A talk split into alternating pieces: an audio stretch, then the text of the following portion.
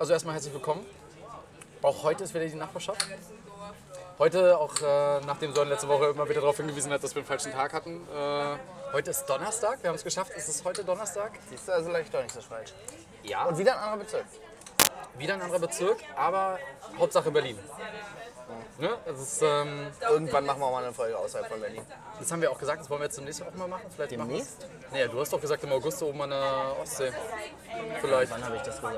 Letztens da meintest du irgendwie Richtung Prero oder so bist du mal. Da, ich bin zum gleichen Wochenende auf Rügen. Theoretisch könnte man sich da auch treffen. In Stralle. Ich, Treffen wir uns in na, ich Stralle. fahre Freitag nach Prero und komme Sonntag zurück. Also da ist nicht viel mit, da musst du hinkommen halt. In Stralle. Ja. Gucken wir mal. Auf jeden Fall kriegen wir es bestimmt auch noch mal hin, eine andere Stadt zu haben, weil ich äh, in der letzten Woche gehört habe, dass wir zu stark auf Berlin aus, äh, ausrichten. Aber ja, aber ganz ehrlich, wir müssen auch nicht jedem alles recht machen. nein, aber wir müssen auch nicht immer explizit erzählen, welchen Bezirk wir halt sind, weil das interessiert eh außerhalb von Berlin keinen. Und wir haben viele Hörer außerhalb von Berlin. 21 Prozent der Leute hören uns in Niedersachsen. So, und die haben keine Verbindung zu Moabit oder irgendwas. Jetzt ist die Frage, wie werden wir die los? Jetzt killen wir uns hier nicht unsere einzigen Hörer. Ähm, ihr habt gerade gehört, Son ist auch wieder mit dabei. Konnte man nicht verhindern. Heute haben wir auch wieder jemanden mit bei uns am Tisch. Ähm, wie immer werden wir gleich einfach fragen, wer du bist. Und deswegen frage ich, wer du bist. Hi, ich bin Jakob. Sehr gut. Also Jakob, was machst du denn so? Ich bin Berater. Was hast du, also warst, schon, warst du schon immer Berater? Was hast du in den letzten Jahren irgendwie so gemacht? Ja, ich habe studiert, ganz normal BWL, normale Beraterstudienkarriere, glaube ich. Habe dann in der Beratung angefangen, war da zweieinhalb Jahre, bin Was- dann in ein Startup gewechselt, was sehr Wo hast du studiert? Erstmal, ganz kurz so. äh, in Köln und Hamburg und Mexiko. Dann bist du nach Berlin gekommen. Genau. Für einen Job bin ich hergekommen, habe dann meine ersten Erfahrungen Wie lange ist gesammelt. das her? Was? Dass ich Dass du angefangen nach habe zu Berlin arbeiten. gekommen bist. Äh, vier Jahre. Achso. Genau, also vier Jahre. Und jetzt Aber wenn du Berater bist, wirst du ja demnächst mehr mit der EU zu tun haben, wa? Nee, ich bin ja nicht bei den McKinsey-Leuten. Achso. Aber vielleicht Es gibt auch andere Beratungsfirmen. ähm, okay, also du bist jetzt, genau, du warst dann Berater, hast da nach dem Studium quasi Berater gemacht. Dann hast du noch was anderes gemacht zwischendurch? Ja, ich war in einem Startup, in einem Mobilitätsstartup hier in, in Berlin, was ein spannendes Produkt war, schöne Marke, katastrophale Geschäftsführung. Deshalb bin ich jetzt wieder zurückgegangen in die Beratung. Bin auch im Mobilitätsumfeld aktiv, Wie lange warst du bei dem Startup?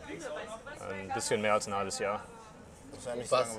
Musstest du mehr arbeiten oder weniger arbeiten als bei der Beratung davor? Ähm, anfangs mehr, als ich neu da war, viele Ideen hatte, motiviert war. Das nahm dann sehr schnell ab und dann Tag wurde es auch weniger. Was war da das Problem? Das Problem war, dass dieses Startup gerade in der Übergangsphase war von einem kleinen Startup mit sag mal 30, 40 Mitarbeitern, wo alles noch über die drei Gründer gesteuert werden konnte, hin zu einem größeren Unternehmen, wo einfach nicht mehr jede Entscheidung von einem der drei Gründer getroffen werden konnte. Und in der Zeit, in der ich da war, hatten sie es nicht verstanden, dass sie Entscheidungen delegieren müssen, Verantwortlichkeiten delegieren müssen oder auch abgeben müssen.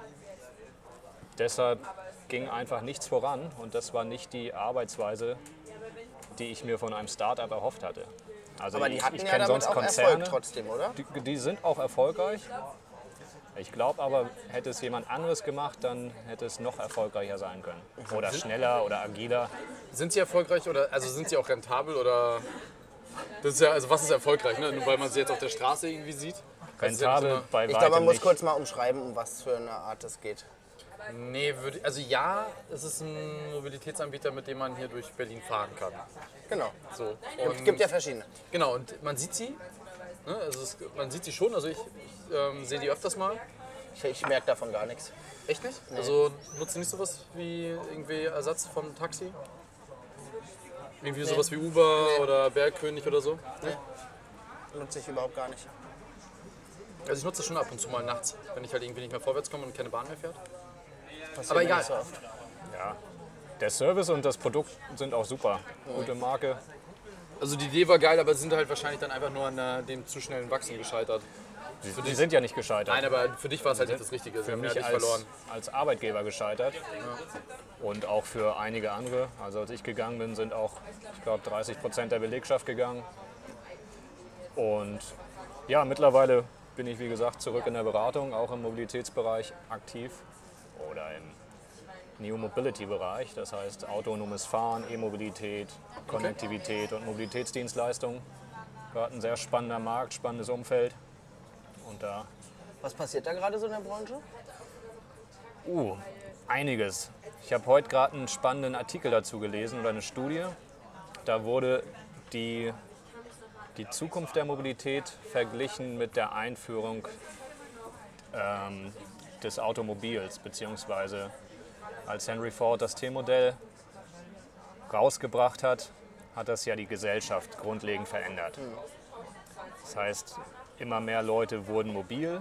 Es war auf einmal auch möglich, sich selbst ein Auto zu kaufen.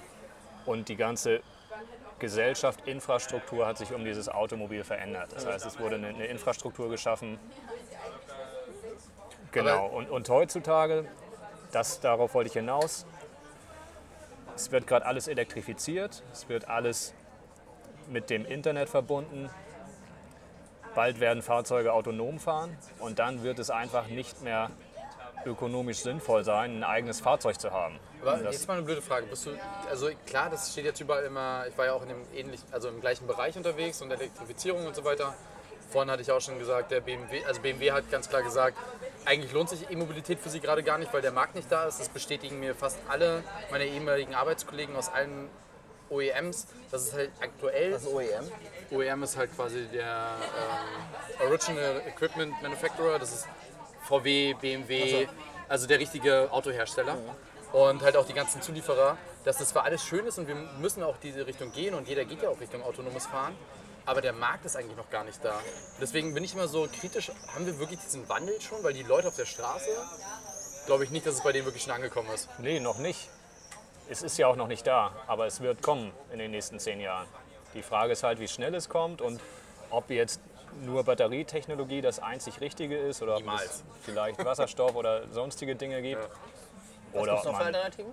Außer Wasserstoff und. Äh, Solarpanels auf dem Dach, Benzin. künstliches, Be- äh, künstlich hergestelltes Benzin gibt es ja. Das kannst du halt nehmen. Da geht Male ja, und aber so ich weiter meine, so drauf. Gas und Ethanol und Tralala, das ist ja jetzt auch schon alter Hut, oder? Ja, aber es gibt halt künstlich hergestelltes äh, Benzin und Diesel, was du machen kannst. Und da kannst du viele Komponenten der alten Fahrzeuge noch nutzen. Aber es ist halt teuer in der Herstellung. Sorry, Ja, aber aber- das ist ja nur das eine, wie, wie das Auto letztendlich angetrieben wird oder wo die Energie herkommt. Was technologisch noch kommt mit dem autonomen Fahren, wird die Branche viel mehr verändern. Absolut. Und wie Aber der haben wir da die Infrastruktur ist, für überhaupt? Nee. Naja, doch, warum nicht? klar. Also die, Im ersten Moment werden die Fahrzeuge, es ist ja so ein langsamer Übergang und Wandel von den verschiedenen Stufen der Automatisierung des Fahrens. Die ersten Stufen gibt es ja schon, der Autopilot bei Tesla oder Spurhalteassistenten. Und es wird ja alles mit der derzeitig bestehenden Infrastruktur entwickelt. Und irgendwann in einigen Jahren wird sich die Infrastruktur auch verändern, so dass beispielsweise ein Stoff, Stoppschild ein Signal sendet ans Auto oder die Ampel das direkt das Signal sendet. Aber das, das wird alles jetzt entstehen. Derzeit gibt es das noch nicht. Gibt es da so in Anführungsstrichen Testländer, die das äh, schon vermehrt umsetzen oder wo man das testet? So, also Ja, USA. USA ist Also ein krasser Testmarkt. autonomes Fahren ist USA ganz klar der Aber wir in. Deutschland haben wir ja auch schon einiges. Ne? Es gibt ja schon autonome Busse von einigen großen Herstellern, wo dann zumindest zwischen dem Bahnhof und dem Werksgelände von denen ein bisschen hin und her gefahren wird. Aber so richtig Straßenzulassungen gibt es, glaube ich, bisher wirklich auch hauptsächlich in den USA. Ja. Na gut, es gibt hier Autobahnteststrecken. Ich Ja, glaube zwischen Nürnberg und München Stimmt. testen BMW und Audi. Und, aber es ist halt Autobahn, das ist nicht der typische Use Case. Jetzt hat die Stadt Hamburg m, mit VW einen, ja, einen Test ermöglicht, wo sie den Golf umgerüstet haben und den die autonome Technik testen. Aber es läuft halt alles noch unter Tests. Es ist Und noch was nicht wirklich auf der Straße. als Berater dann bei den Firmen? Ja, es gibt verschiedene Fragestellungen. Die Kunden, die wir haben, wollen sich, zumindest wenn sie in dem Umfeld aktiv sind, wenn sie uns buchen, wollen sich ja auch gut aufstellen für die Zukunft und möglichst schon dem Markt zwei, drei Schritte, Schritte voraus sein. Und da entwickeln wir die Konzepte, um ja, die, die nötigen Schritte jetzt schon einzuleiten, die man später gehen muss. Macht ihr nur Konzepte oder macht ihr auch die Umsetzung? Es gibt ja auch Beratungsfirmen, die halt beides anbieten. Die, also es gibt ja, du kannst ja mal sagen, okay, so kannst du es halt machen, überleg dir das mal so und dann hier kriegst du das Konzept. Und dann gibt es ja Beratungsfirmen, die jetzt auch immer mehr entstehen, die halt sagen, das ist das Konzept und wir können euch das auch umsetzen, sodass ihr eigentlich keinen Aufwand habt. Wir machen die Konzepte als auch die Umsetzung. Okay. Das aktuelle Projekt, auf dem ich bin, da geht es um, um Service Design, letztendlich um Company Building. Also wir wurden damit beauftragt, eine Plattform zu entwickeln. Äh, Stichwort Uber. Es geht in eine ähnliche Richtung wie Uber. Zwar eine leicht andere Branche, aber das Konzept oder die, die Grundidee sieht ähnlich aus. Mit dem Hintergrund, dass man jetzt die Kundenbasis schafft, also den Markt revolutioniert, indem man dieses Plattformmodell entwickelt und später, wenn es das, die autonome Fahrzeugtechnik gibt, die Fahrer, die man jetzt einsetzen würde oder wird, auf der Plattform durch autonome Technik ersetzt. Und das setzen wir konkret um. Wir sind auch schon live am Markt mit unserem Produkt. Macht Also man sich da manchmal Gedanken, wenn du jetzt sagst, okay, da werden halt Leute dann auch Menschen ersetzt? Ist das so ein Faktor, der einen manchmal so ein bisschen frustriert oder so gar nicht? Weil überhaupt nicht. Also es gibt halt immer Wandel Klar. und die Menschen, die dann ihren das heißt Job verlieren, ich glaube, das wird ein fließender Übergang sein. Ich bin, mir, also bin ich total bei dir. Also ich glaube, diese, die Entwicklung der Technologie sorgt immer dafür, dass man neue Jobs auch kreiert. Aber das Ding ist halt, diese Branchen, auch Lkw-Fahrer, die mal irgendwann nicht mehr benötigt werden oder Taxifahrer und sowas, das sind ja alles Leute, die nicht, also Taxifahrer in Berlin sind in der Regel Politikstudenten, aber Leute, die, es kann ja auch sein, dass sie weniger gut gebildet sind und nicht so die Möglichkeit haben, auch sofort wieder was Neues zu machen. Ne? Also du musst dir ja schon überlegen, was können die danach dann noch machen. Ja, aber ich glaube, da wird es genug Möglichkeiten geben. Okay. Also beispielsweise Flottenmanagement oder Flottenreinigung. Jetzt kommen die ganzen E-Scooter auf die Straße. Da, da gibt es die Juicer und die Charger, die die Dinger einsammeln. Da braucht man auch keine gute Bildung für. Ist halt körperlich anstrengender, als im Auto zu sitzen. Ja, stimmt. Aber es, es wird immer neue Jobs geben. Und wenn nicht, muss man mal einen Schritt weiter denken. Ist dann Kapitalismus noch das richtige System oder geht es in eine andere Richtung? Dafür kommt wieder, soll ja irgendwann mal das Grundeinkommen kommen, ne? also das Ich bedingungslose. weiß auch gar nicht, ähm, ob viele Leute wirklich äh, so hauptberuflich Taxifahrer noch sind oder ob das nicht die meisten nebenbei machen. Nee, das sind viele schon hauptberuflich. Ja, das ist krass. Also viele Taxifahrer teilen sich ja auch ein Taxi. Ne, so irgendwie drei Leute, die arbeiten dann in drei Schichten und die machen das schon voll, Vollzeit. Viele müssen aber noch nebenbei was anderes machen. Weil es halt schon so ist, So kenne ich das halt auch. Also die Taxifahrer, wenn ich mal im Taxi sitze und mit dem Taxifahrer quatsche, dann erzählen die mir meistens, ja, ich mache halt nur Nachtschichten, weil lohnt sich am meisten. Oder ähm, ich, ich studiere halt und fahre Taxi nebenbei oder ich arbeite sonst woanders und habe irgendwie ein paar Taxischichten in der Woche ähm, bei irgendeinem Unternehmen oder so. Aber ähm, ja, so richtig hauptberufliche Taxifahrer eher nachts dann, ja. Doch. Also ich kenne schon einige, die das machen. Es, ist, Man kann davon nicht leben, oder? es kommt darauf an. Also ich kann in Hildesheim habe ich mal zwei, drei Leute kennengelernt, die können davon locker leben. Die haben aber dann auch ihr eigenes Taxi, ähm, haben dann halt, arbeiten nach ihren eigenen Schichten. Und da gibt's ja, ist halt nicht so viel Auswahl. Ne? In Berlin hast du ja schon wieder mehr Taxifahrer, in Hamburg genauso. Äh, da kann es halt schon sein, dass du viel, viel Zeit halt rumstehst und das Geld nicht einsammelst. Und dann brauchst du halt einen zweiten Job. Ähm, ist ja auch relativ unsicher, so ein Taxijob, ne? Also hängt halt davon ab, wie viele Fahrten du hast, Ja. was du verdienst. Ich muss aber auch sagen, ich bin auf der Seite, ich, find's, also ich bin ein absoluter Fan von Unternehmen wie Clever Shuttle, BRL, König und so weiter. Weil ich halt einfach denke, viele Taxipreise sind auch nicht fair. Wenn ich überlege, dass ich mit einem Clever Shuttle von mir bis zum Flughafen irgendwie 20 Euro zahle, mit einem Taxi halt einfach mal 50 bis 60 Euro, das ist halt schon, das sind halt 30 Minuten Fahrt. Ist halt die Frage, was kommt dabei, äh, also was kommt beim Fahrer an, so, ne? Letzten Endes. Bei Clever Shuttle bist du halt fest angestellt und bei BRL König. Da bist du halt fester Mitarbeiter, kriegst halt deinen, deinen Stundenlohn. Sonst wird das nicht funktionieren. Das ist, glaube ich, bei Uber hier in Berlin auch so. Ähm, und beim Taxifahrer kommt, ist das, sind die nicht eigenständig dann immer? Ich glaube, es gibt so Taxiunternehmen, aber ich weiß nicht, ob die Leute da halt nach Fahrten dann bezahlt werden, wie viel die von den Fahrten behalten oder so. Keine Ahnung. Da gibt es auch ganz verschiedene Formen. Ich meine, wenn du selbstständig bist, bleibt alles bei dir. Kannst du angestellt sein, kannst eine Provisionsbasis haben. Ähm, zu dem Beraterjob nochmal. Was habt ihr denn, was die Firmen nicht selber machen können? Also wenn eine Firma jetzt ein großer Automobilkonzern irgendwie sagt, wir wollen uns da irgendwie aufstellen, warum machen die das nicht selber? Warum holen die sich da eine Firma ran, die das macht? Das sind verschiedene Faktoren. Einerseits, Aber ist es billiger? ähm, das weiß ich gar nicht. Vielleicht schon. Also Nee, glaube ich nicht. das kommt drauf an. Wenn die Alternative ist, dass man sich Mitarbeiter einstellt, Ja, eben. wenn es erstmal ein Projekt ist, hast du erstmal einen zusätzlichen Personalbedarf. Wenn du direkt die Mitarbeiter einstellst und das Projekt vielleicht nur sechs Monate läuft und dann eingestampft wird, hast du die Frage, was machst du mit den Mitarbeitern? Wenn du die nicht beschäftigen kannst sinnvoll, dann ist es auf jeden Fall teurer. Also, was bringen wir als Berater mit? Einerseits bringen wir wirklich die Fachexpertise mit. Und die Methoden, die Tools, wir wissen einfach, wie man an so eine Fragestellung rangeht. Zweitens ähm, sind wir einfach nur eine begrenzte Zeit da. Das ist ein Riesenvorteil. Ähm, Das ist ja auch der Grund, warum viele große Firmen sich halt Dienstleister einkaufen. Ne? Also jetzt auch Entwicklung und so weiter, weil sie halt sagen, du holst die Leute an Bord, Ja. wo du halt weißt, die hast du für drei Monate, so wie beim Berater. Und dann hast du die halt irgendwie nicht mehr auf deiner Lohnstufe. Und wenn du halt jetzt jemanden fest einstellen würdest für die gleichen Aufgaben, den wirst du ja einfach nicht los. Also nach dem Arbeitsschutzgesetz, was ja auch total in Ordnung ist, wirst du den Menschen ja einfach dann nicht mehr los. Und dann Kannst du da nicht so Projektverträge machen? Nee, ja, kannst du auch machen, ja, aber das ist aber schwierig. Macht Und, keiner, oder und wenn du es dann doch mal verlängern musst, dann ist als es in normaler Mensch Fall das ja auch, also ich jetzt als Ingenieur würde mich doch nicht für drei Monate auf ein Projekt da einstellen lassen, wenn ich halt irgendwie gar nicht Bock habe, immer nur Projektarbeit was zu machen. ne? Also wenn, dann würde ich vielleicht auch zu einem Dienstleister gehen oder selber mich als Berater anmelden. Dann mache ich das aber als Business so. Aber ich würde jetzt als normaler Arbeitnehmer, würde ich jetzt nicht bei irgendeinem OEM anfangen und sagen, hier für drei Monate fange ich jetzt bei euch an für das Projekt und dann weiß ich danach wieder nicht, was ich machen soll. Ja, und es ist auch oftmals ein anderes Mindset. Also wie geht man an diese Fragestellung ran? Oftmals weiß der Kunde ja, dass er ein Problem hat, aber er weiß gar nicht im Detail, wie das Problem aussieht oder in welche Richtung es gehen soll. Arbeitet ihr denn dann äh, bei einer Firma an dem Projekt oder bei mehreren?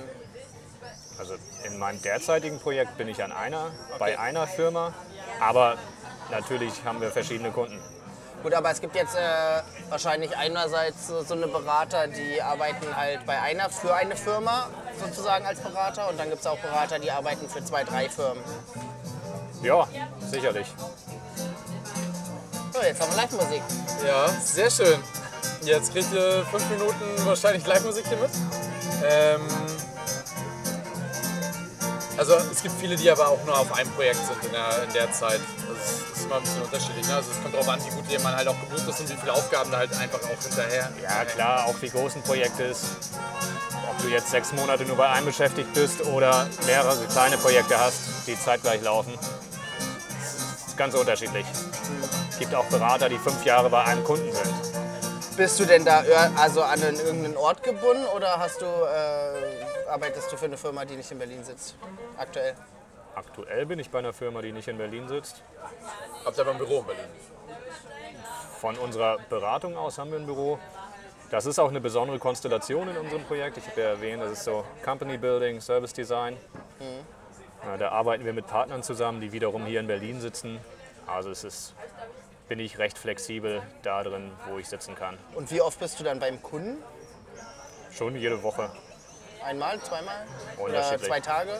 unterschiedlich. Mal eine Nacht, mal einen Tag, mal vier Tage. Okay. Je nachdem, was ansteht. Ist das anstrengend? Also dass du halt immer so viel unterwegs bist. Also die Arbeit jetzt mal nicht, aber so dass dieses, dieses Pendeln. Ähm, Weil du hast ja hast Ja, ich, Partnerin? ich habe es vorher schon mal gemacht. Hatte ich ja erwähnt im, Ja. im Job-Einstieg. Da fand ich es deutlich anstrengender als jetzt. Okay. Derzeit ist es noch sehr angenehm. Also ich, ich sage nicht, dass ich das genieße, aber es ist schon eine entspannte Reisetätigkeit.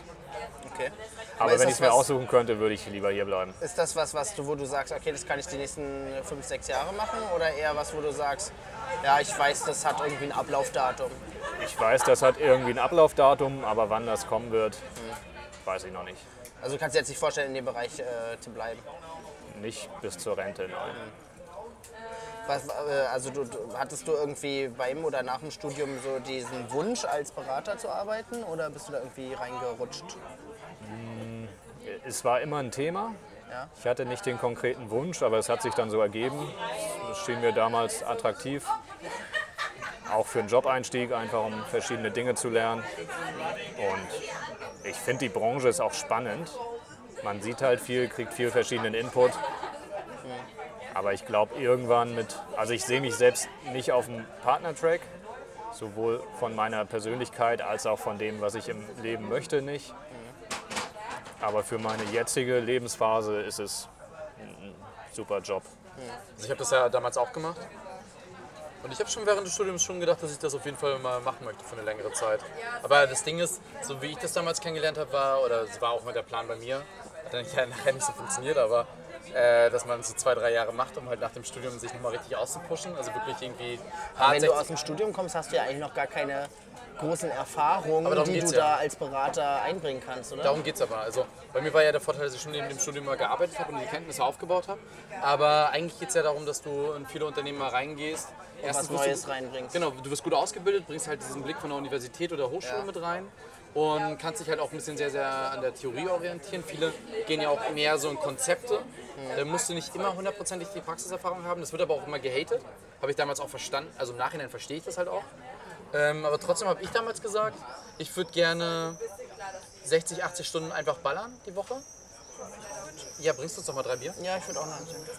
Ja. Ähm, also ich wollte damals schon 60, 80 Stunden die Woche ballern und viel unterwegs sein, viele Unternehmen kennenlernen, viele neue Projekte, alle drei Monate was Neues machen. Weil ich halt so dachte, Alter, ich bin irgendwie 24, 25, jetzt hast du die Zeit, wann, wenn, wenn nicht jetzt. Und dann nach drei, vier Jahren ziehst du dich aber raus. Weil ich immer das Gefühl hatte, das habe ich auch bei meinem damaligen Partner gesehen, ich weiß nicht, wie es dir ging, aber das waren auch also Partner, die wirklich ganz oben nachher in der Beraterkette sind und auch die Leute, die da drunter Was sind. heißt Partner? Anteilshaber von dem Unternehmen nachher. Du kaufst Also dich so dann ein und kriegst, du kaufst dir Anteile ein an dem Unternehmen. Du bist dann halt sowas wie ein Geschäftsführer mit. Du hast eine, okay. einen Die Partner Space. sind letztendlich die Vorgesetzten der, der so, Teams. okay. Genau. Und Die aber auch beteiligt sind. Ja, es kommt auf die Gesellschaftsform an. Okay. genau, aber in auch- der Regel kaufst du dir schon Anteile von dem Unternehmen. Ja, rein. es gibt aber auch Firmen, wo die Partner Partner heißen, aber keine Anteile haben. Okay. Ähm, Aber was ich sagen wollte, die sind dann halt oftmals richtig verballert gewesen, weil die halt also richtig verstrahlt, die waren dann halt irgendwie 20, 30 Jahre in dem Bereich, haben halt immer diesen Druck gehabt. Im Beraterbereich geht es immer darum, immer neue Kunden zu generieren. Wenn du das nicht schaffst, bist du so ruckzuck wieder raus aus dem Business. Du musst halt immer schauen, erstens musst du immer Performance bringen, immer Ellenbogenpolitik, wenn du weiter hochkommen willst. Und als Partner, Director immer neue Kunden, neue Kunden, neue Kunden. Und wenn du das nicht schaffst, bist du weg. also ist es schon eher so ein Vertreter-Business oder was? Du musst halt verkaufen können, Ja. wenn du Aber äh, bist. okay, inwiefern ist denn das so? Äh, es gibt ja auch Vorurteile über so Beraterfirmen und Berater. Ähm, inwiefern muss man denn so arbeiten, dass man eventuell auch noch einen Folgeauftrag daraus generiert? Also vielleicht doch nicht ganz fertig werden, sondern sagen, okay, wir haben es jetzt zu einem gewissen Punkt geschafft und es wäre schön, wenn ihr jetzt den Auftrag verlängert. So. Das ist ein interessanter Gedanke. Ich würde sagen, man, man bringt schon immer die Leistung. Im Idealfall übererfüllt man das, was verkauft wurde oder verhandelt wurde. Ja. Dass einfach aus der Zufriedenheit ein Folgeauftrag entsteht. Aber man redet auch schon manchmal gerne den Kunden ein, dass er das nächste halt auch noch braucht, oder? Ist jetzt nicht so, dass es. Na, du musst ja verkaufen. Oder? Das, eben. das kann vorkommen. Es kommt halt darauf an, wie du sagst, was der Kunde braucht und wo man auch den Bedarf beim Kunden sieht. Ja gut, aber du arbeitest ja bei einer Beraterfirma, die müssen ja auch irgendwie existieren und haben einen Existenzgedanken, wo halt auch klar ist, die brauchen halt die Aufträge, auch, ne? um, Das Ding ist, um zu du hast ja existieren. immer die, du bist ja dann in dem Unternehmen drinne und siehst ja auch die Probleme und die kannst du ja dann ansprechen und halt wieder als nächstes verkaufen und denen sagen, hey Leute, ihr habt ja jetzt gesehen, wie gut wir eigentlich performen. Das ist halt das, was wir machen können und das könnten wir halt einfach noch drauflegen, um euch in dem Bereich auch noch zu verbessern. Gut, aber wenn, Und wenn du nehmen wir halt, mal meinen Bereich als Beispiel. Wenn wir im Mobilitätsbereich ein Konzept entwickeln, dann kannst du danach das Konzept umsetzen. Das machst du wahrscheinlich nicht alles in einem, sondern in verschiedenen Stufen. Und theoretisch geht es halt immer weiter. Dankeschön. Also du kannst schon immer was generieren, was danach, danach kommt. Also das ist, das ist ja das Coole, wenn du eigentlich als Berater bei einem Kunden erstmal bist, hast du ja den direkten Kontakt. Das ist ja so meiner Meinung nach immer für die Leute leichter gewesen, als wenn du erst versucht hast, irgendwie da reinzukommen. Ne? Du bist Klar. halt vor Ort. Wie, äh, werden oft Berater von den Firmen dann abgeworben? Jein. Zahlt man dann so eine Ablöse oder wie läuft das? Gibt es verschiedene Szenarien. Okay. Also es, es kommt durchaus vor, aber ich glaube, das war früher, so vor zehn Jahren, noch deutlich häufiger der Fall als heute. Heute gibt es auch einfach sehr viele Berater. Ich weiß nicht, wie siehst du das? Ich habe aber gem- das Gefühl, also eigentlich, war, das war- meinte ich ja vorhin, ne, du machst es zwei, drei Jahre, das ist der Plan. Und dann hoffst du eigentlich, so viele Firmen kennengelernt zu haben, dass du bei, war immer mein Plan, bei einer dann irgendwann hängen zu bleiben von denen. Wo ich halt einfach eine spannende Aufgabe sehe. Und vorher so ein bisschen zu gucken, wo ist es am besten für dich oder wie? wo die mich aber auch, also wo ich die Leute kennenlernen kann, Ja. wo ich dann weiß, was spannend ist, um dann halt, also als Berater lernst du halt unglaublich viele Firmen kennen. Ja. Und dann kannst du halt schon besser entscheiden, wo du gerne mal hin möchtest. Das stimmt auf jeden Fall. Also aus persönlicher Perspektive stimme ich dir zu. Ich glaube aber, dieses ganze Personalgeschäft hat sich auch verändert. Dadurch, dass es jetzt Xing gibt und LinkedIn und auch tausende Personalberater, die aktiv nach Leuten suchen auf solchen Portalen, Ja. bist du nicht mehr darauf angewiesen, wirklich die direkten Kontakte zu haben zu der Firma, wo du dann hingehst. Es ist, kann sich natürlich immer ergeben, aber man hat heutzutage einfach viel mehr Möglichkeiten als Na gut, noch aber vor es ist ja Jahren. wie so ein bezahltes Praktikum, dass du halt einfach schon mal, äh, dass du einfach schon mal äh, gucken kannst, wie ist die Stimmung in dem Unternehmen, wie sind die Strukturen, wie ist der Vorgesetzte, ist der nett, komme ich mit dem gut klar und so. Äh, klar kannst du bei irgendeiner anderen Firma auch anfangen, aber du hast nicht diesen Einblick. Das stimmt. Die Erfahrung habe ich ja auch gemacht. Ja. Also wenn man neu in einer Firma ist oder die nur vom Bewerbungsgespräch kennt oder eine kurzen, kurze Eindrücke hat, kann der Schein trügen. Und wenn man schon mal wirklich mit den Leuten zusammengearbeitet hat über einen längeren Zeitraum, weiß man einfach viel besser, was auf einen zukommt. Aber wie gesagt, es kommt darauf an, was du möchtest. Es kommt durchaus vor, dass man Angebote bekommt. Aber es ist nicht so, dass jetzt jeder Berater nach zwei Jahren irgendwo beim Kunden landet. Nee, klar. Das nicht, aber es gibt schon einige, die das halt machen. Also in meinem Freundeskreis haben das schon einige gemacht. Okay. Ähm, wie ist denn das, wenn man so ein Projekt hat, was irgendwie veranschlagt ist für zwei, drei Jahre und du merkst irgendwie schon nach einem Dreivierteljahr, das wird auf jeden Fall gar nichts. Und ähm, klar, kannst du dann mitnehmen die zwei Jahre und weißt einfach, äh, okay, das äh, führt zu nichts oder du arbeitest dich dann halt ab und versuchst irgendwie das Beste rauszuholen. Aber gibt es da auch so Projekte, wo man unterwegs dann irgendwann schon aufgibt und sich denkt, naja gut, ich ziehe es jetzt halt noch durch die, äh, das letzte Jahr, aber eigentlich ist es mir jetzt schon klar, dass es nichts wird? Ja, in der Regel dauern Projekte nicht so lange. So. Ich glaube, bei uns in der Firma ist das Durchschnittsprojekt ja, zwei bis drei Monate. Aber die Frage ist, also ich habe ich hab das noch nie erlebt, ehrlich gesagt, ähm, Aber dass wenn ein du denkst, Projekt gescheitert ist. Also was macht man dann? Kriegt der Kunde das Geld zurück, wenn, ihr, wenn man es verbockt hat?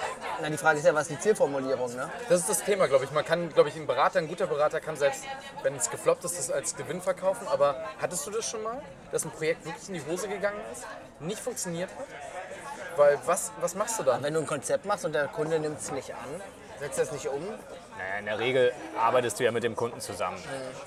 So habe ich es zumindest in meinem Beraterumfeld immer erlebt. Es ist nicht so, dass du dem am Ende irgendwas vorstellst und sagst, hier, das ist es jetzt, das ist die Allzweckwaffe, sondern du Nicht? beziehst den Kunden ja mit in die Lösung mit ein und arbeitest eng mit dem zusammen, um herauszufinden, wo, wo möchte er denn hin und steuerst den auch dabei, wenn es sein muss. Also wenn, wenn die Okay. Vorstellung des Kunden in eine andere Richtung geht als die eigene Vorstellung oder die Marktbedürfnisse.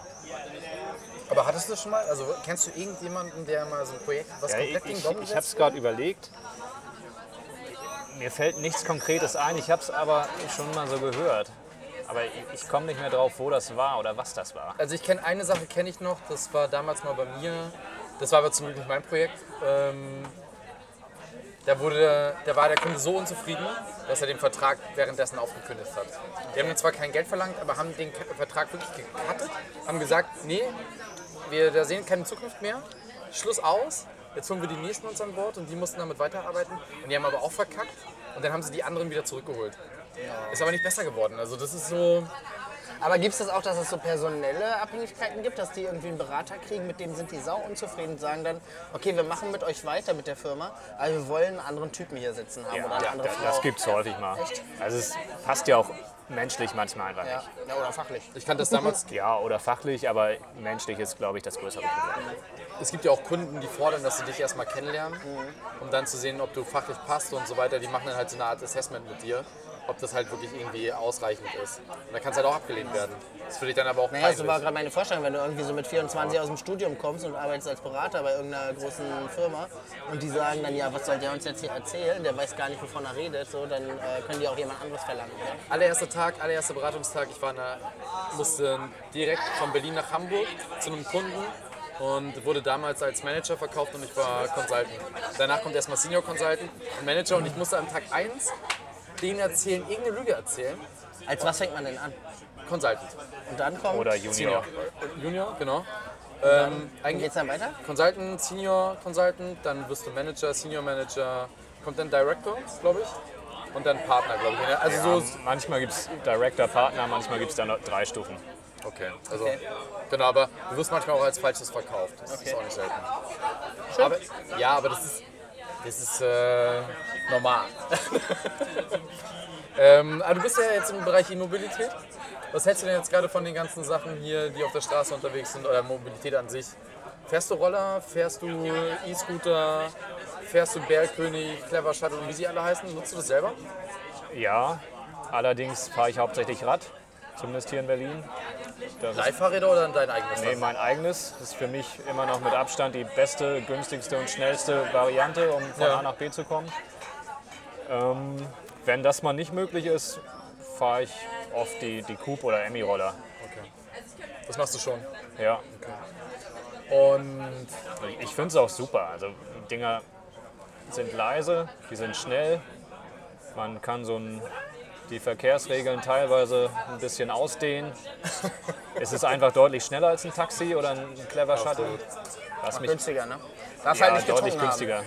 Wenn du getrunken hast, bist du aus allem raus, ne? Dann bist du wieder beim Taxi. aber ich habe noch nie gesehen, dass du hier irgendwie kontrolliert wirst. Das hatten wir vorhin, das Thema, dass äh, irgendwie viele Leute aktuell mit diesen äh, City-Rollern und E-Scootern und so äh, besoffen durch die Gegend fahren. Ne? Ja, heute war ein Artikel dazu.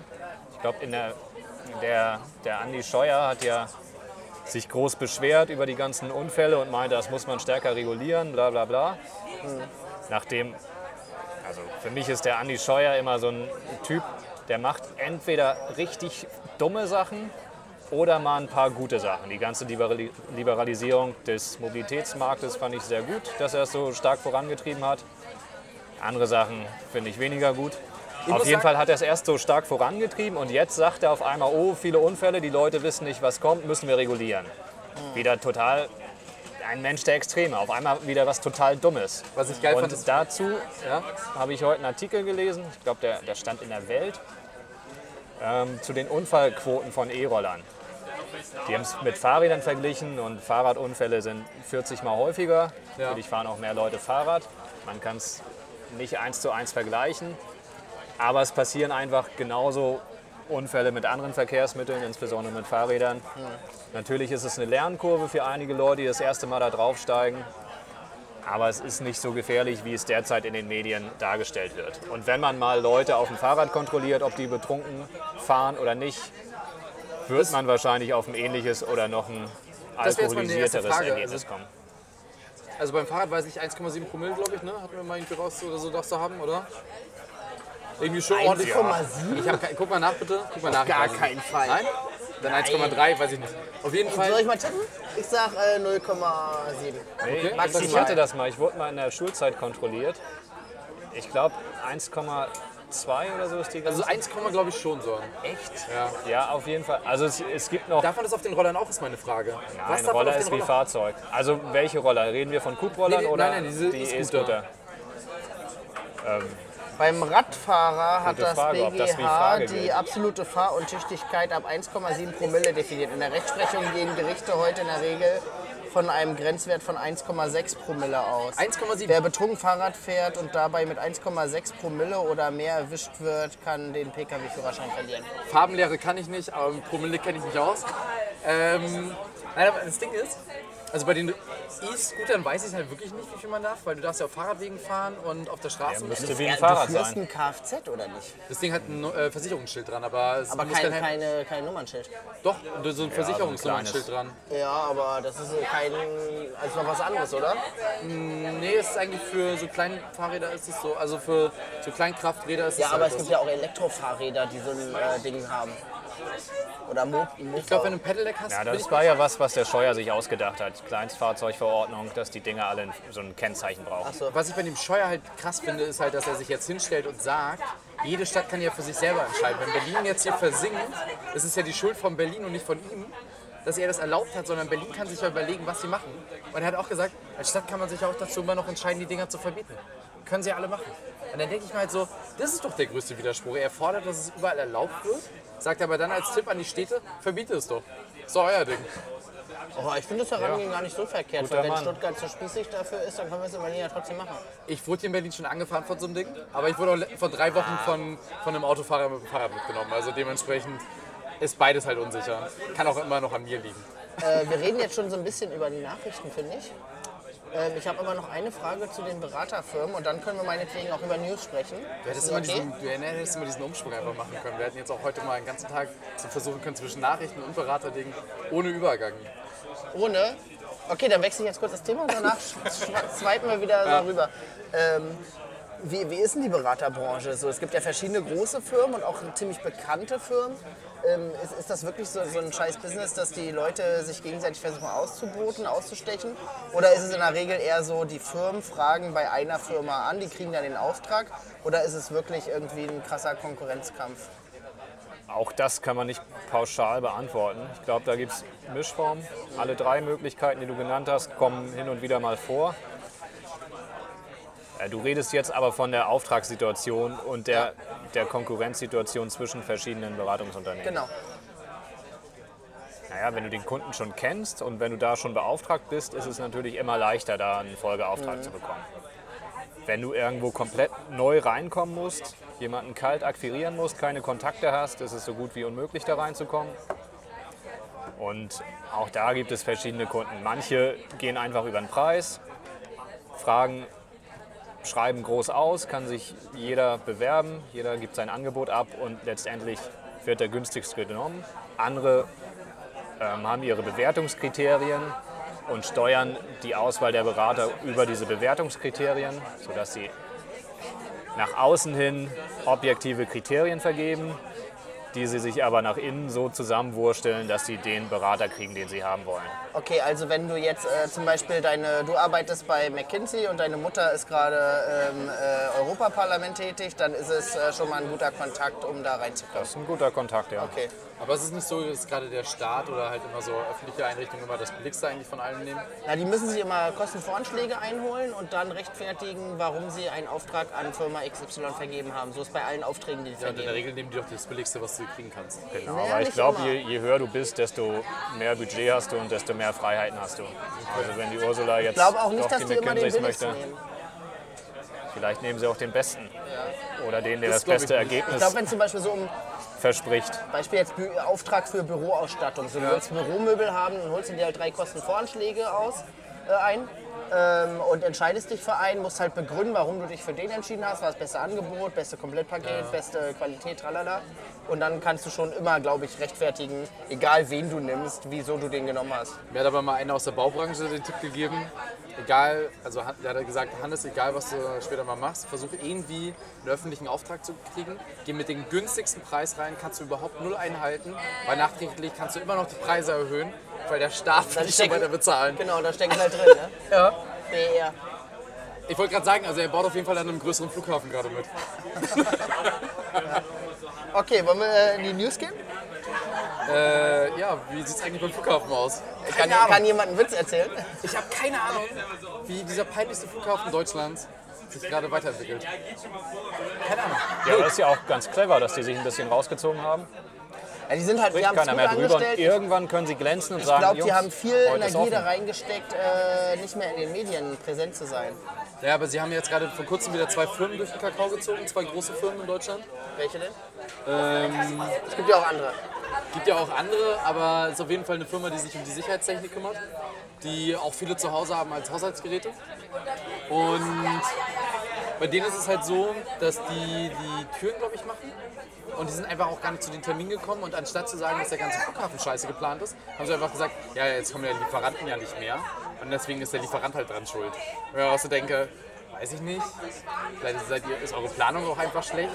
Weil eigentlich ist der Plan, glaube ich, 2020 jetzt zu öffnen. 2020 muss es sein. Ja, Aber schaffen sie, glaube ich, auch nicht. Pläne kann man immer machen. Ist ja ein öffentlicher Auftrag. Nur unser Verkehrsminister wird dann einfach sagen, also die Stadt kann ja auch entscheiden. Braucht, Flughafen könnt ihr auch zumachen, ne? Wer braucht schon Das ist Flughafen? eure Entscheidung, ob ihr einen Flughafen baut oder nicht. Ihr habt doch schon zwei. Genau, Ihr habt eben, ihr oder? gerade einen zugemacht vor zehn Jahren. Warum denn Ich sag ja einen immer wieder machen? Tempelhof öffnen. Ich bin großer Fan von innerstädtischen Flughäfen. Ja, aber das ist immer so ein bisschen Angst, ne? Bei den Leuten, glaube ich. Da ist noch nie was passiert. Ist noch nie was passiert. Es gibt regelmäßig, also es gibt in der Vergangenheit gibt es einige Flugzeugabstürze in Städten, die nicht so witzig waren. Aber in Berlin noch nicht. Glaubst du, kein Rosinenbomber ist mal abgestürzt? Weiß ich nicht. Hab ich noch nie, Die sind also ja nie gelandet. Die Rosinenbomber durften jetzt vor kurzem auch nicht landen. Nee, stimmt. Fand ich auch nicht gut. Aber gibt es eigentlich noch einen anderen Flughafen in Deutschland, der richtig floppt? Außer Berlin? Kassel, immer noch der Knaller. Hat, glaube ich, keine einzige Fluglinie.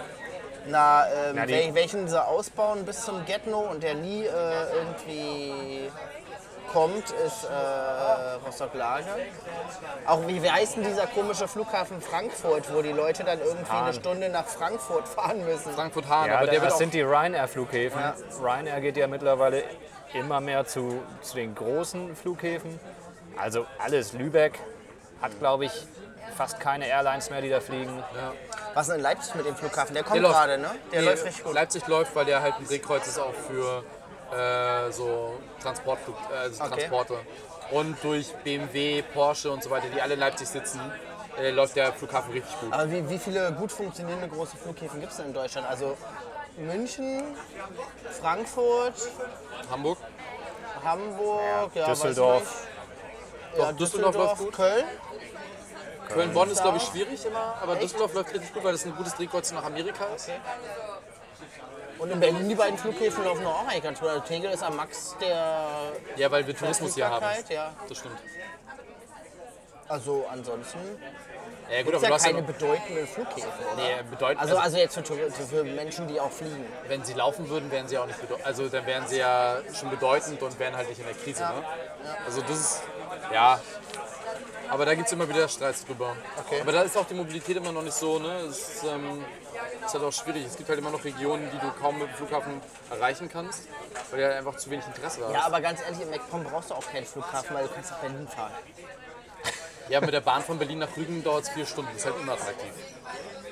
Ja, aber unattraktiver wäre es, wenn du irgendwie in äh, MacPom einen Flughafen hättest, wo du halt irgendwie. Also wie viele Passagiere hast du dann? Wo kommst du ursprünglich her? Schleswig-Holstein, Gibt es da einen Flughafen bei euch?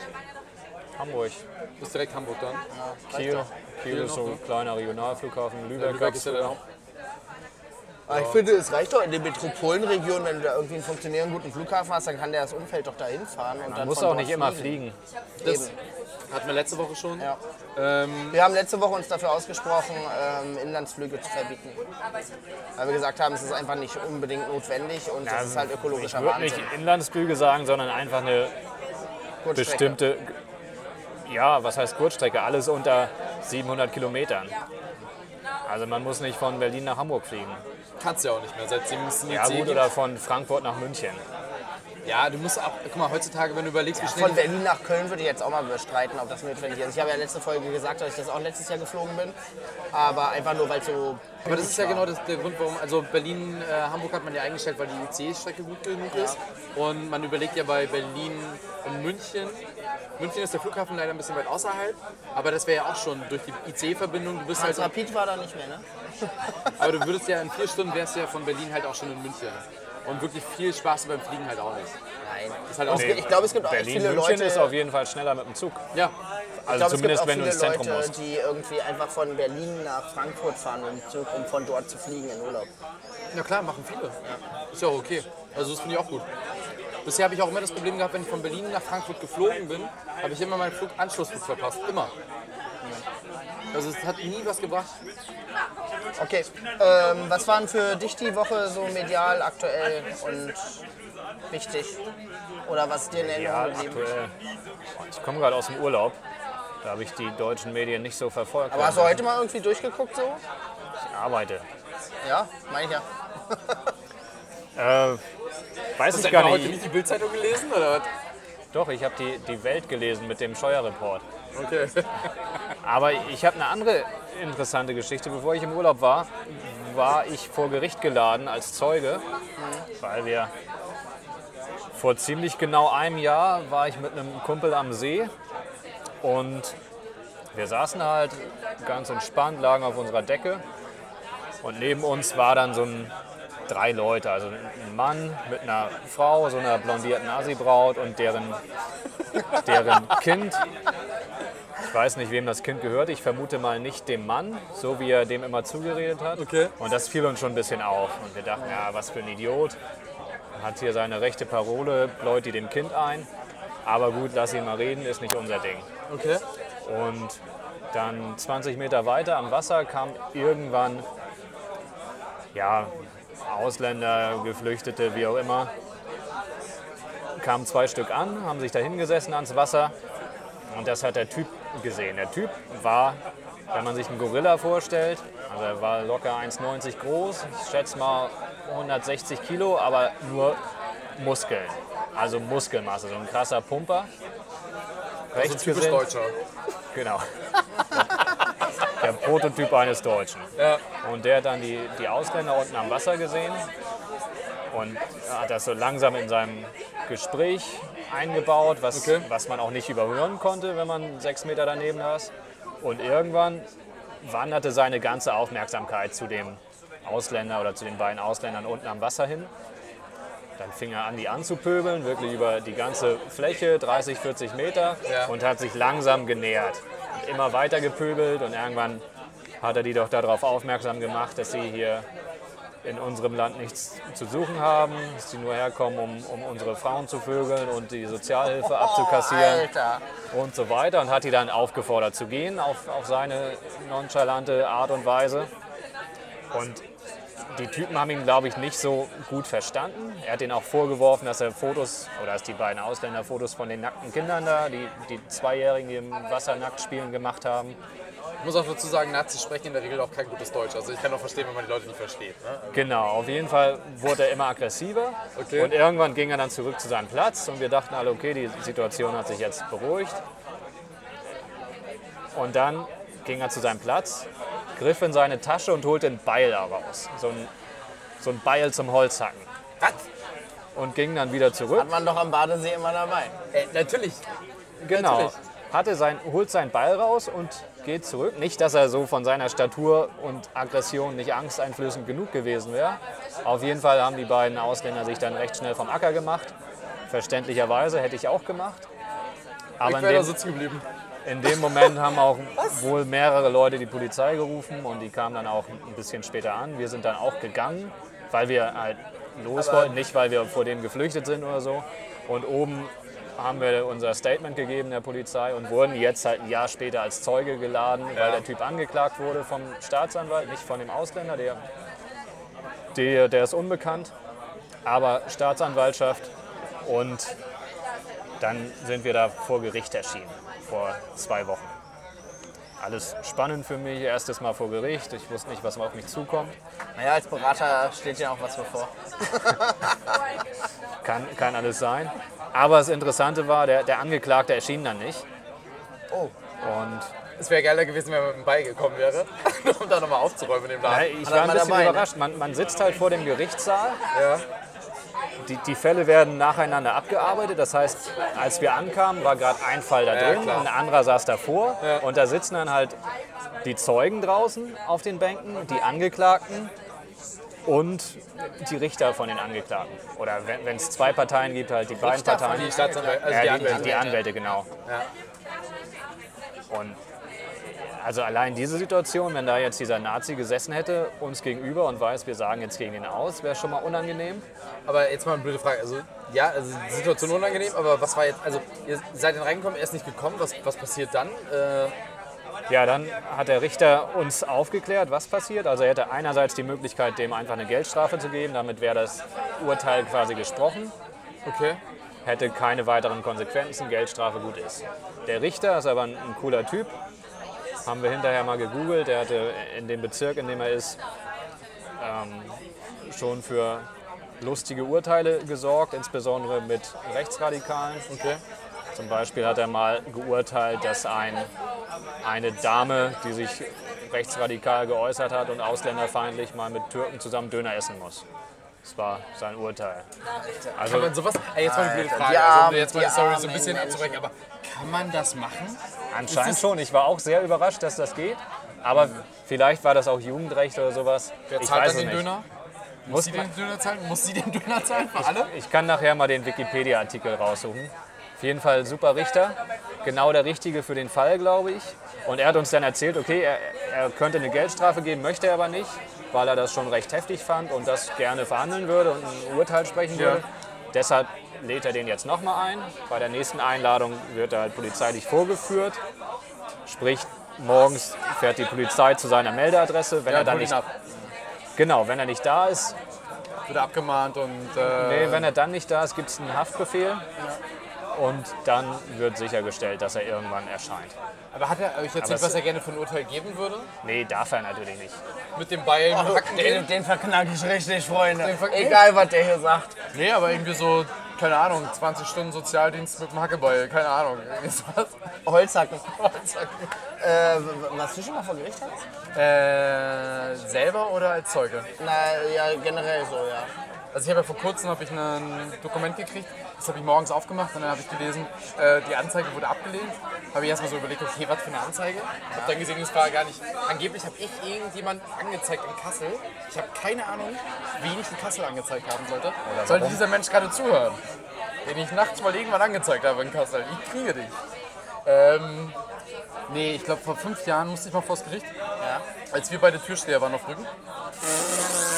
Ja, ich wusste, dieses, dieses Al- al- Also als Zeugenaussage, ja? muss ich ja Zeuge auch sagen. Ja. Und äh, ich habe dreimal, glaube ich, angerufen bei dem Gericht und habe gesagt, ich kann nichts sagen. Und die meinten, ich muss trotzdem kommen.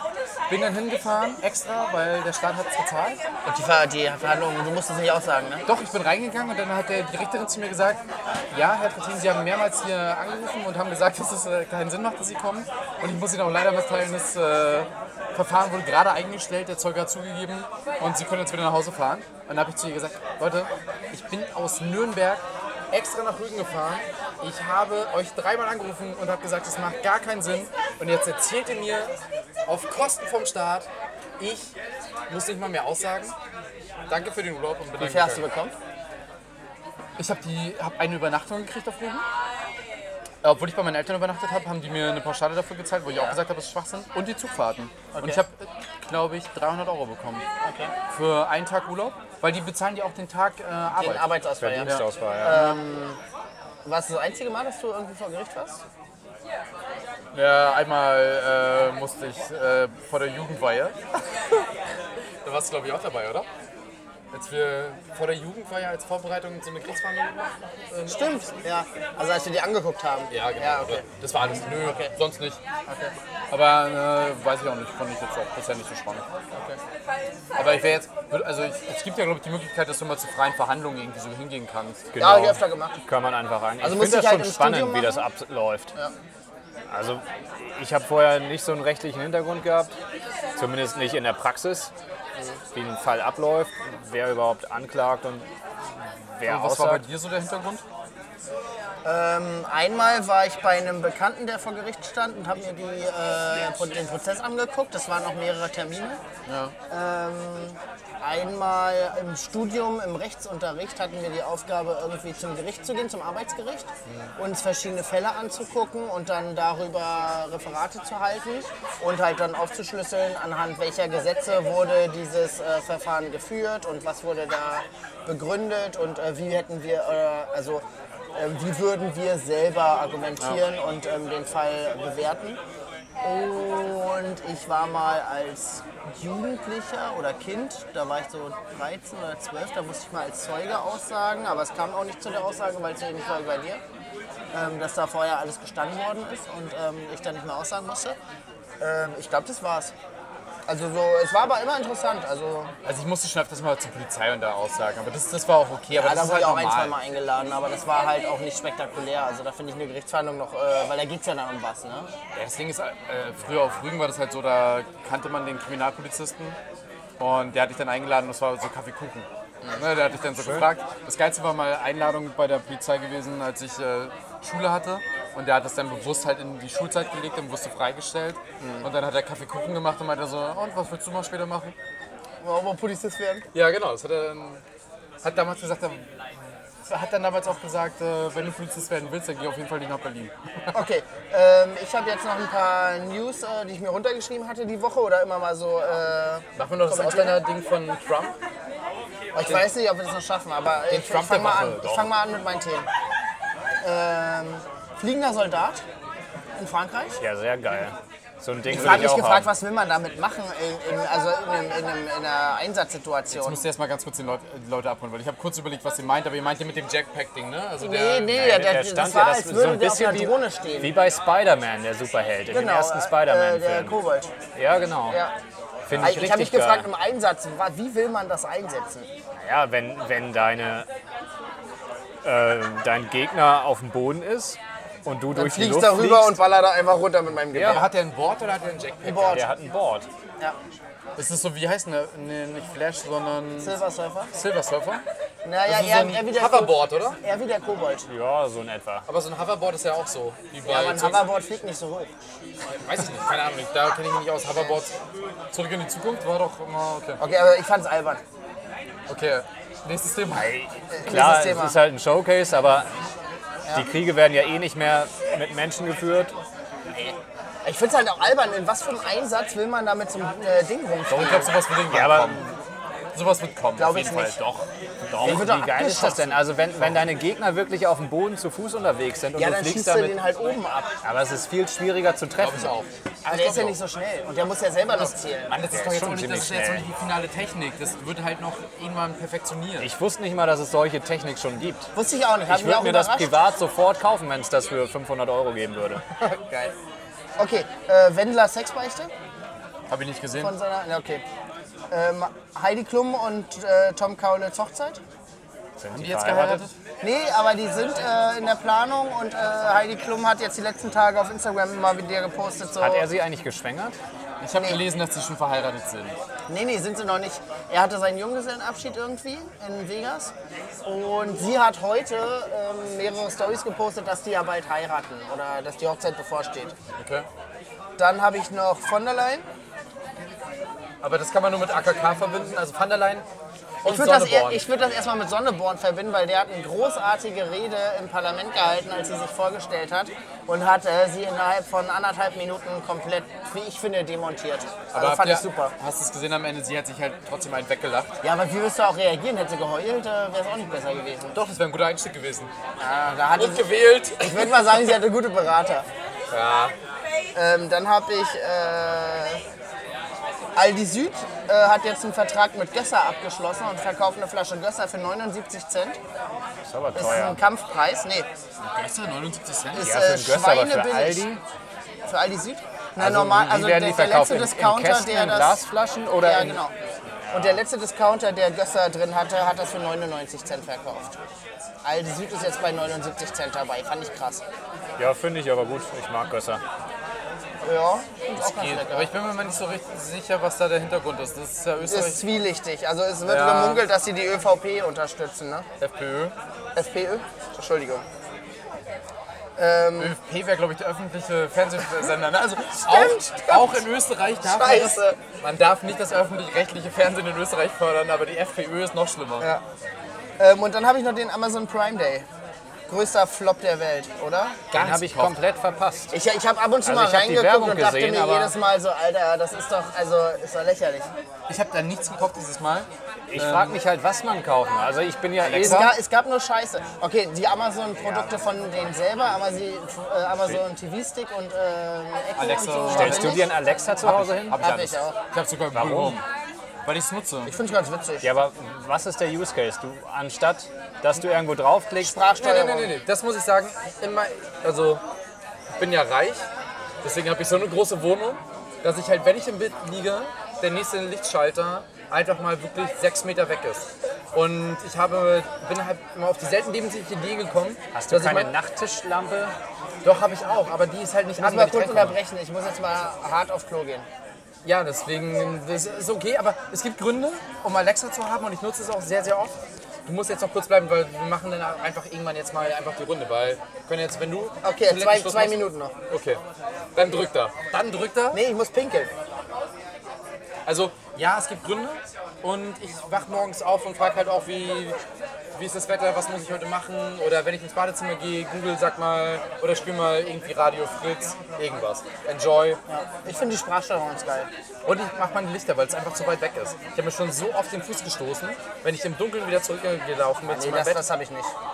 Du hast aber auch nicht so eine unglaublich große Wohnung wie ich. Meine Wohnung Dann ist kauf quasi dir eine. Software.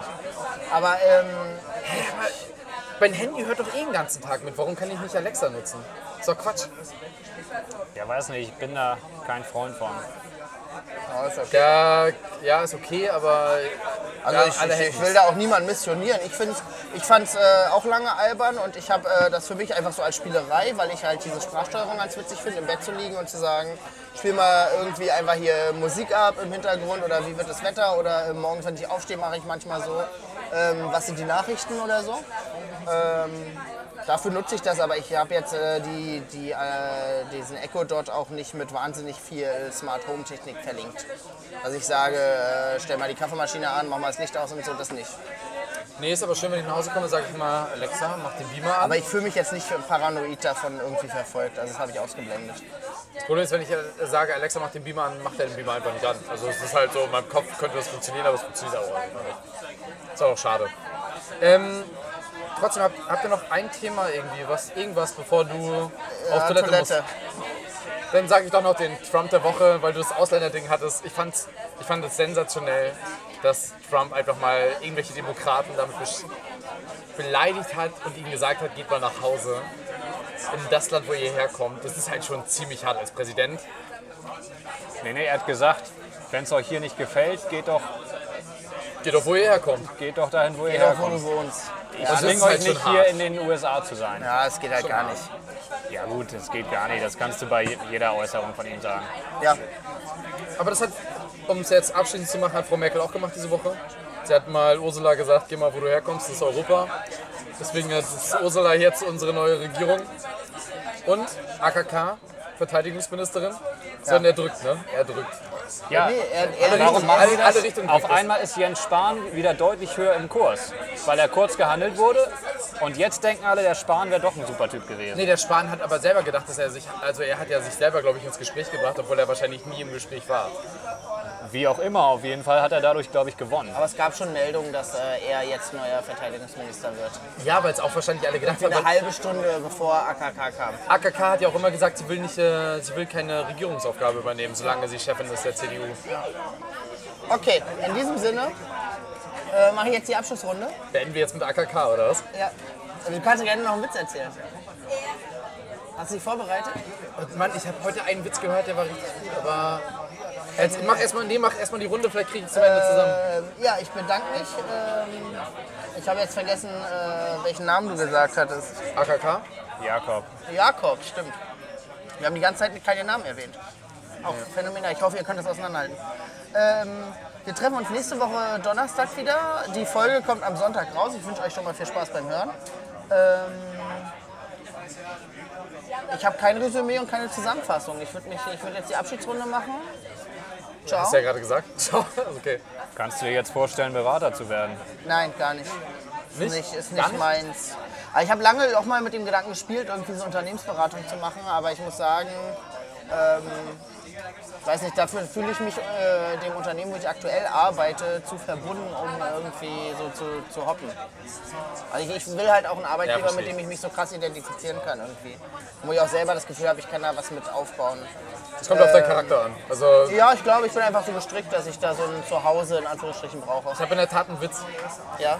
Er ist von Olli Schulz und der ist heute- wäre auch geklaut aus einer äh, Fest- und Flauschig-Folge. Weiß Okay. ich nicht, ob ihr ihn hören wollt. Ja?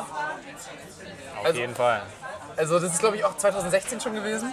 Und Olli Schulz hatte auch mal, die hatten mal so eine Folge, ging es auch um Witze. Und da hat er gesagt, er hat einen richtig guten.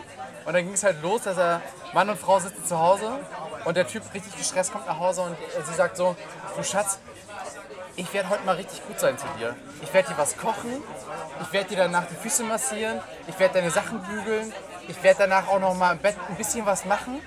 Und auf einmal steht der Typ auf und schreit, ich höre die ganze Zeit nur, ich, ich, ich. Also immer geht es nur um dich. Und ich habe kurz heute geschmunzelt, als ich das gehört habe. Und damit würde ich auch sagen, ja, ciao. Aber ich glaube, da musst du die Geschlechterrollen tauschen. Wieso denn Joey-Witz? Es war halt einfach schon witzig. Okay. War kurz witzig. Abschlussrunde. Tschüss. Ciao. Tschüss. Macht's gut.